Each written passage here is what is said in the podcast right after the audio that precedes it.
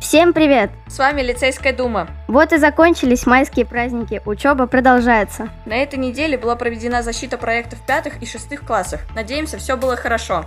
Ну а сейчас немного познавательной и веселой истории. 11 мая фанаты барона Мюнхгаузена празднуют его день рождения. Мы знаем его по книге, в которой описываются немыслимые приключения. Например, явно на ядре не долететь до Луны. Но барон Мюнхгаузен – это не вымышленный человек, он реально существовал. Его звали Карл Фридрих и ироним барон фон Мюнхгаузен. Карл принадлежал к богатому дворянскому роду, в молодости стоял на военной службе, участвовал в русско-турецкой войне в осаде Очакова. Вернувшись домой после странствий, Мюнхгаузен поселился в своем поместье, принимал друзей и с удовольствием рассказывал им о своих приключениях.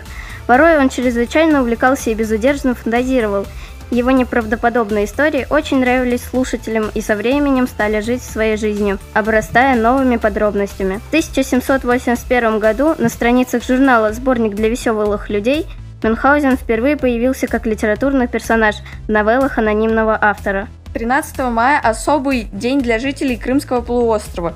Вместе со всеми россиянами они отмечают День Черноморского флота ВМФ России, который был основан в 1783 году. В 82-83 годах Российская империя проводила военную кампанию по укрощению аппетита турков относительно Крымского полуострова. В результате Крымское ханство вошло в состав России, но Османская империя не соглашалась принять этот факт и продолжала предъявлять свои права на полуостров. Чтобы отражать притязания Турции, началось создание русского флота на Черноморском море. В 1784 году императрица Екатерина II велела заложить военный порт, который назвали Севастополем.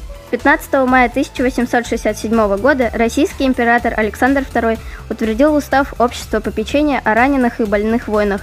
Эта дата стала днем основания общества, которое в 1879 году было переименовано в Российское общество Красного Креста – Всю свою деятельность Российский Красный Крест направляет на оказание помощи нуждающимся в ней людям. У нас все, спасибо за внимание. До новых встреч!